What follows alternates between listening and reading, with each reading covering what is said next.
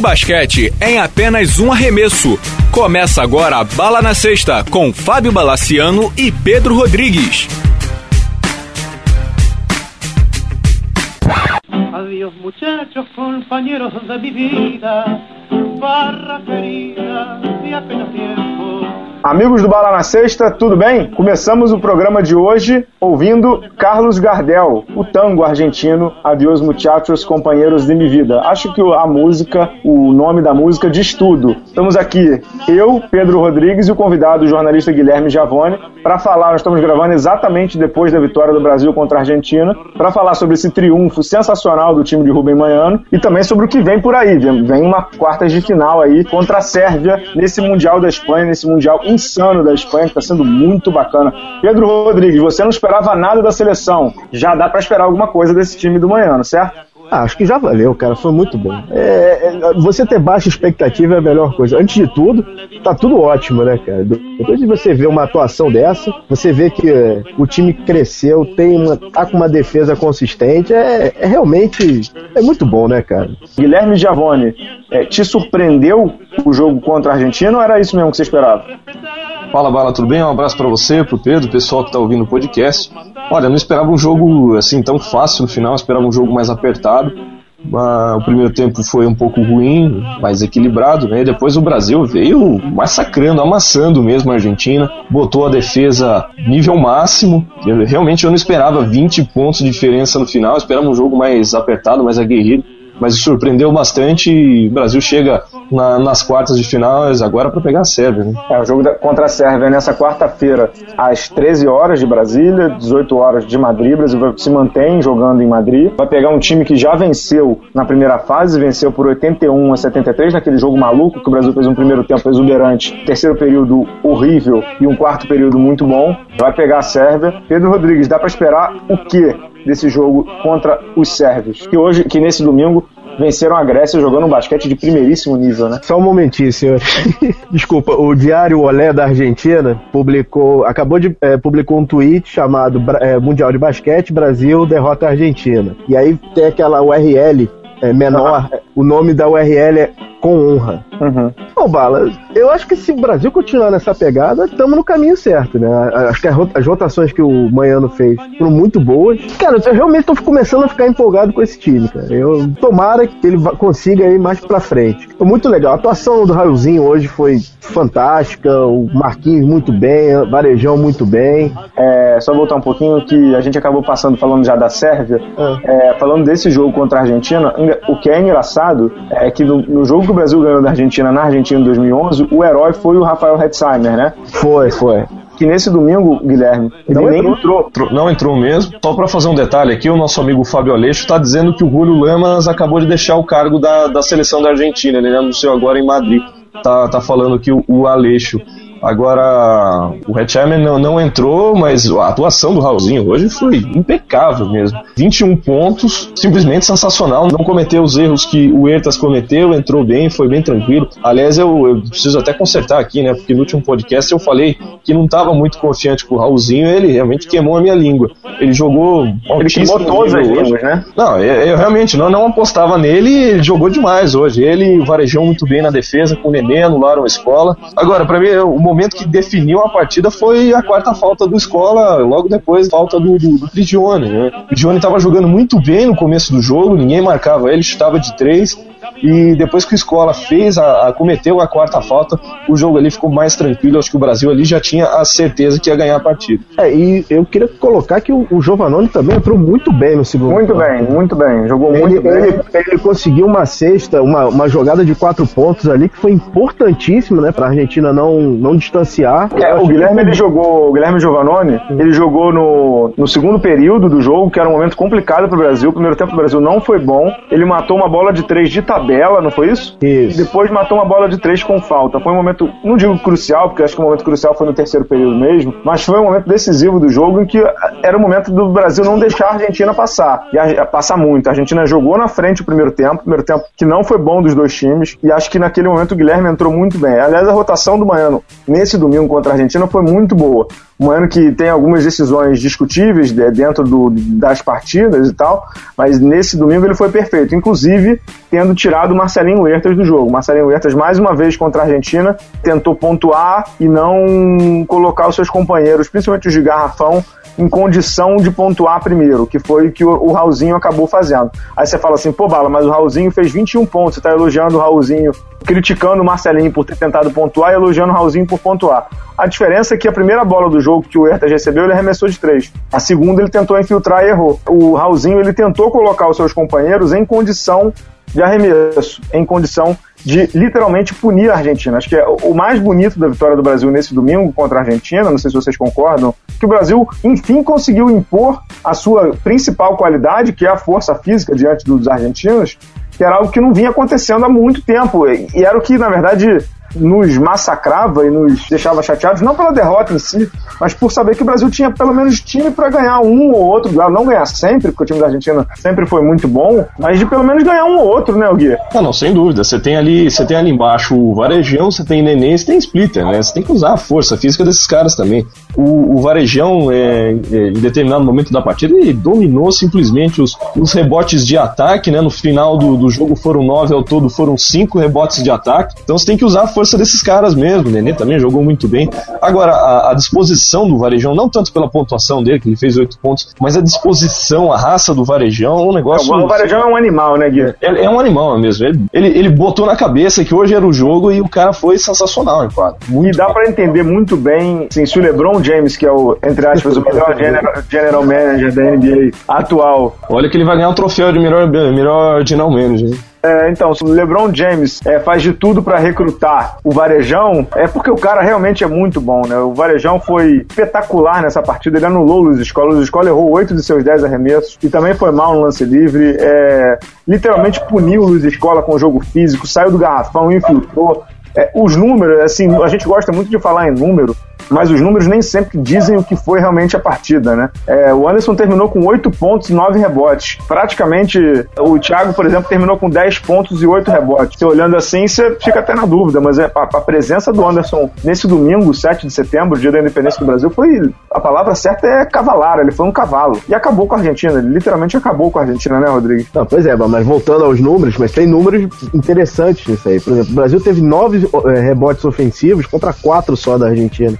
Brasil atirou quase 66% de dois pontos. É muito alto. É, sendo que no, sendo e, que no primeiro 76% tempo... no lance livre, né? 76% é, no lance livre. 76 no lance livre. Exato. É muito uma, uma estatística que não é muito brasileira. São 14 pontos de contra-ataque, cara fast break e zero da Argentina. Zero pontos. Zero, mas isso, mas o contra-ataque é por causa da defesa, né? É, pois é. Contra-ataque você sai com ele por causa da defesa. Eu escrevi isso no blog também. A Argentina... É, o Brasil marcou muito. Brasil, uma qualidade do Brasil nesse jogo, durante os 40 minutos, foi a defesa. O Brasil marcou a... muito bem a Argentina nos 40 minutos. E a Argentina perdeu 10 bolas. Muita coisa também. Mostra que a defesa. A defesa do Manhano é, sempre foi muito boa. Sempre foi muito boa. Desde que ele era técnico da Argentina, que era técnico do Atenas de Córdoba. Isso ele sempre foi muito bom. A defesa dele sempre foi muito boa, continua muito boa. O problema da defesa do Brasil é que ela não era é, 100%. O, nesse Mundial está sendo quase 100% mesmo nos momentos muito ruins, ela, ele, o Brasil às vezes consegue sair com a defesa. Tirando aquele apagão absurdo do jogo contra a Sérvia. França é outro exemplo, né? A defesa também foi bem contra a França no primeiro jogo. É, o, o Brasil, na verdade, olha que coisa interessante. Tirando a Espanha, que é um rival que está acima, o Brasil está conseguindo manter Sérvia, França é, e Argentina, que são três times de bom nível ou de ótimo nível. A Sérvia fez 71 pontos num jogo que o Brasil praticamente apagou no terceiro período e levou 30 pontos. A Argentina fez 65 e a França fez 63. É ou não é um mérito da defesa? Tremendo mérito, né? mas faltava consistência. Espero que esse jogo né, seja o ponto de partida do encontro. Aquele jogo com a Espanha, voltando um pouco à primeira primeira fase, aquilo ali é atípico. Aquilo, aquele primeiro quarto, aquele, aquilo ali é atípico. Aquilo ali é uma demonstração de força, entendeu? É o cara mais forte da vizinhança batendo no menino novo pra, que foi tá bullying. aparecendo muito. Foi bullying é, da Espanha com, com o Brasil. Foi bullying, aquilo foi bullying. Não, outro número pra gente destacar que tá mais para baixo aqui, que são os pontos na zona pintada, né? O Brasil dominou os pontos da Argentina, né? E os bancos do ponto, de, de é, os, os pontos do banco do Brasil, né? São 44 a 17, né? Rotação É, mas na verdade Brasil, o ponto excelente. do Banco do Brasil veio por conta do menino Raulzinho, né? Do Raulzinho, é, quase, quase, quase metade dos pontos do, do Banco do Brasil vieram do Raulzinho. É, na verdade, esses pontos dentro da área pintada, os pontos dentro do garrafão, fez 25 dos 52 pontos do segundo tempo dentro do garrafão. É um número bem considerável, né? Quero que. É horrível dizer isso, mas é, é o que todo mundo que gosta de basquete brasileiro, que acompanha Exato. basquete brasileiro, pede há séculos, assim. Pô, você tem o Anderson, você tem o Thiago, você tem o Nenê, são três pivôs de NBA. E aí não é ser clichê. Ah, joga na NBA. Tem jogador de NBA que a gente sabe que não tem nível ótimo. Mas assim, são três jogadores efetivos na NBA. Teve um que foi campeão agora, jogando de titular na maioria dos jogos, ou tendo bons minutos. Teve outro que foi top no seu time, que chegou aos playoffs, que é o Nenê. E sendo efetivo numa série, desculpa o termo, mas assim, fodida contra o Chicago. Ele, ele literalmente jantou o Joaquim Noah, todo mundo viu. O Pedro Rodrigues acompanhou, a gente falou muito sobre isso. E o Anderson, que é fundamental num time que não foi muito bem, mas que agora vai crescer. Mas o Anderson é a alma do, do Cleveland há muito tempo. Então, assim, são três jogadores de garrafão efetivos, que podem ser efetivos. Então, cabe ao Brasil, sempre coube ao Brasil usá-los. E hoje conseguiu usar, nesse domingo conseguiu usar. É, com todo respeito, graças a Deus que foi, né? Porque a verdade é uma só. É por mais que a gente, principalmente eu e o Gui, que somos jornalistas de formação, tentemos manter a pegada jornalística e não entrar muito na emoção, né, Gui? A verdade é que é, ninguém que é brasileiro que gosta de basquete aguentava mais perder pra esses caras, né? Não, não, exatamente. É, eu até escrevi no, no, no meu Twitter aqui que eu, que eu falo que pra, pra seleção de futebol, eu não, sinceramente, eu não ligo muito, não. Não fiquei é, chateado, baqueado do, do 7x1 da Alemanha, nada. Mas pra, pra seleção de basquete é um, é um negócio diferente, né? A gente que acompanha que é um esporte menor, que tem menos exposição, que a gente queria ver muito melhor aqui dentro e fora também. Foi, sabe, um dia de, eu fiquei nervoso no jogo hoje e gostei demais, fiquei feliz a beça com a vitória. Realmente é muito difícil nesse momento separar é, o, o jornalista da pessoa, né? Principalmente com, com um jogo desse. É, teve essa vitória realmente, que foi um atropelamento do Brasil. Agora, duas coisinhas muito interessantes, assim. Uma que foi que o Pedro Rodrigues falou, e que eu vou falar por último. A outra é o seguinte: desculpa, é, eu adoraria sacanear argentino. É como. Acho que faz parte do esporte, essa brincadeira sadia. Como eu fiz muito na final da Copa do Mundo, em que eu estava no Maracanã. Mas no basquete eu acho que não dá. Acho que o Brasil apanhou muito por muito tempo tem que manter um pouco do, da humildade também. O Brasil, durante 12, 13 anos, levou muito na cabeça da Argentina. Realmente ganhou agora, comemora-se e tal, mas no português, claro, ficar tirando onda, eu não vou entrar nessa, não, não sei vocês. Ah, Pois é, aí vem a minha pergunta, porque a cobertura que a gente lê, assim, principalmente em grandes veículos, é que chegou a hora do Brasil de reassumir a América do Sul, a, a primordia do basquete da América do Sul. Só que esses jogadores são jogadores veteranos também. Também. Assim, não é uma troca de geração, é uma vitória importante, mas vocês acham que o Brasil ganha a primordia da América do Sul ou é só um resultado de quadra? Acho que, acho que é muito difícil analisar isso. Não sei o que, que o Gui acha. Acho que é muito difícil de analisar isso. E acho que tem que esperar um pouquinho. Acho que o mais importante agora é analisar o Mundial. Não sei o que, que o Gui acha. Não, concordo, Bala, é, é é difícil agora e também concordo com o que você falou, eu até postei isso aí no Twitter também, que depois de tanto fumo que o Brasil levou, ele pode até comemorar a vitória, mas tirar sarro da Argentina não dá, né? Não dá, Agora, pessoal- não não, dá, não dá. Não, é, agora o pessoal, pessoal é, muita gente está falando da- dessa vitória, que é fim de geração da Argentina. Eu também, eu também acho que pode ser o fim da geração argentina, mas a gente tem que tomar muito cuidado e ver o que é daqui pra frente, né? Pode ter sido uma partida muito ruim da Argentina que no próximo desafio, Copa América, né? Pode ser que a Argentina tenha outro time que jogue bem, pode ser que os jogadores mais jovens, lá pra Vitola, por exemplo, evolua. Então é difícil de dizer agora mesmo se, se é um, um quebra de paradigma. É, e até porque o nosso, nosso time tem prazo de validade, né? É a Olimpíada e depois disso. Não, eu até já, eu já falei no outro podcast que eu acho que esse time não consegue chegar tão bem assim na Olimpíada, né? Que tem, tem que ter é. um- troca de algumas peças que já estão com idade. É, é, Marcelinho Machado, por exemplo, tem jogado muito pouco. Poderia dar, né, dar chance para um jogador mais jovem, pro Léo Mendes, por exemplo, pro, pro Gui Deodato, não sei, né? Bom, acho que o foco do, do, do podcast nem, nem é esse mesmo, é comemorar a vitória do Brasil. Nesse 7 de setembro foi uma vitória fantástica. Acho que o Brasil literalmente passou o carro em cima da Argentina, como há muito tempo a gente não via.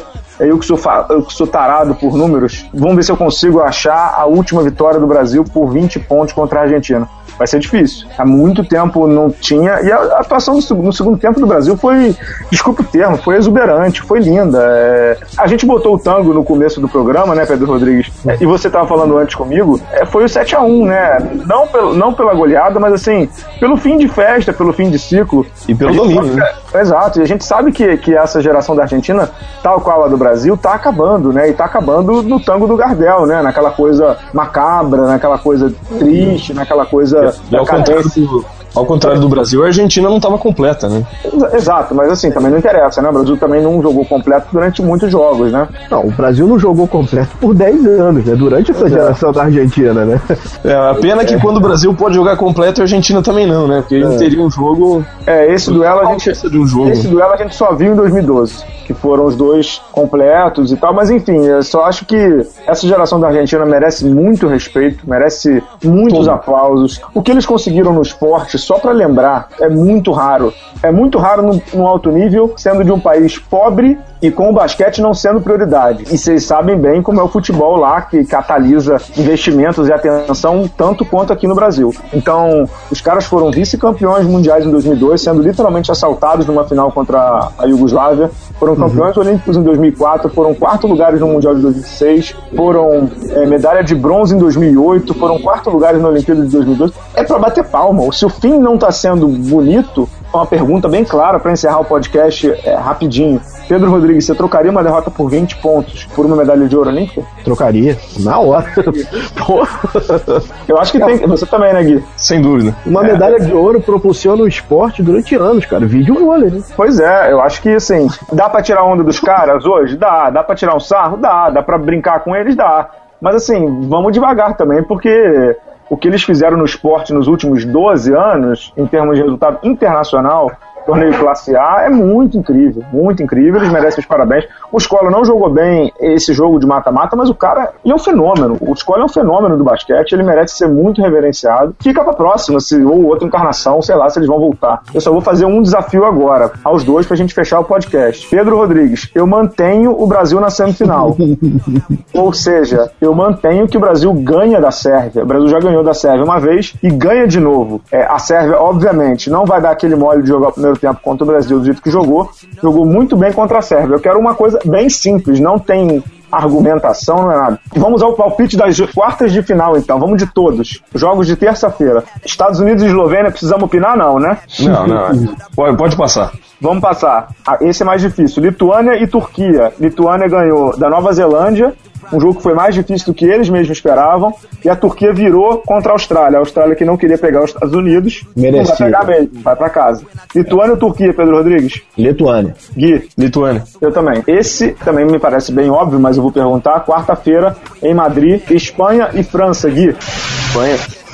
Espanha. Pedro, Pedro vai de Espanha também. Eu gostaria muito que a França ganhasse, por tudo que aconteceu na Olimpíada de 2012, mas acho bem impossível. Vamos de, Você imagina de Espanha. o clima que não vai estar o ginásio, né? A favor da Espanha contra a França. Né? Lembrando também a derrota da Espanha no, no Eurobasket, né? Pra França. É, né? sem dúvida. É verdade, sem dúvida. verdade. E para fechar, quarta-feira, 13 horas, horário de Brasília, também em Madrid, Sérvia e Brasil. Guilherme Giavone, de Sorocaba. Palpite. Cara, esse dá medo, mas eu vou mudar meu palpite. Eu acho que o Brasil vai ganhar. No primeiro podcast tinha falado que o Brasil ia parar nas quartas, mas o Brasil jogando que jogou hoje contra a Argentina, eu acho que ganha da Sérvia, sim. Pedro Rodrigues. Brasil. Então foi unânime aqui, né? Passam para semifinal Estados Unidos, Lituânia, Espanha e Brasil. E aí depois vocês cornetam à vontade. Eu acho que é isso. Gui, quer, quer deixar mais algum recado? do, do que você está vendo no Mundial, está acompanhando tão assiduamente, né? Tá vendo todos os jogos, é muito legal tua participação no Twitter, eu sempre fico de olho. Que tem mais alguma coisa para comentar nesse fechamento aí do, do podcast? Não, não, eu tô, eu tô gostando muito do, do Mundial, alguns jogos muito bons. É, a única coisa que eu, que eu olho com um pouco de tristeza é a arquibancada vazia em algumas partidas, né? A Espanha é um país apaixonado por basquete, a gente sabe a qualidade da, da ACB, mas parece que não, não atraiu muito a torcida para arquibancada. Alguns jogos com torcida fazendo muito bonito. A Grécia contra a, a Sérvia, a gente, o Bala que teve aqui em Barueri no, no Mundial é, Pinheiros e Olympiacos, sabe que os gregos fazem um barulho infernal, né? É só Mas eu, é, em geral, eu tô gostando muito do Mundial, sim. Jogos muito interessantes e é, a polêmica da Austrália, por exemplo, já foi superada porque a Austrália já tá fazendo as malas, né? Teremos bons jogos nas quartas de final aí pra gente ver. E aí, Rodrigues, algum, alguma ponto final ou não? Acho que não, Bala. Acho que tá. Curti a vitória, que acho, que foi muito legal. Vamos lá, quarta-feira vamos passar. Vai ser feriado aqui no Brasil. É, eu acho que nada mais justo do que todo mundo que tá ouvindo esse podcast levar essa parte, pode dizer que foi eu que pedi. Ué, em dia de jogo de Copa do Mundo, a gente sai mais cedo do trabalho e tal, é, joguei uma hora que saímos 11h30 do trabalho, né, Pedro Rodrigues? Exatamente. Você passa ali na, na Barra e me apanha, a gente vê o jogo junto. É, tem que, mas tem que sair às 11h30, cara, porque tem esquema especial de trânsito. É, com Tem o- certeza. vai ter o FIBA FanFest. Tiba Fanfest. é isso aí, obrigado ao Gui Giavone, valeu Pedro Rodrigues. Nós vamos terminar com uma música em homenagem ao Raulzinho, Raul Seixas. Eu não vi Raul, arremessa Raulzinho, manda brasa, valeu turma, até a próxima. Sigam o blog no, no UOL, Twitter, Facebook, Instagram, vocês sabem onde me encontrar. Até a próxima turma, valeu!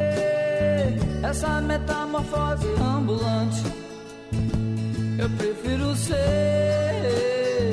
Essa metamorfose ambulante Do que ter aquela velha opinião formada sobre tudo. Do que ter aquela velha opinião formada sobre tudo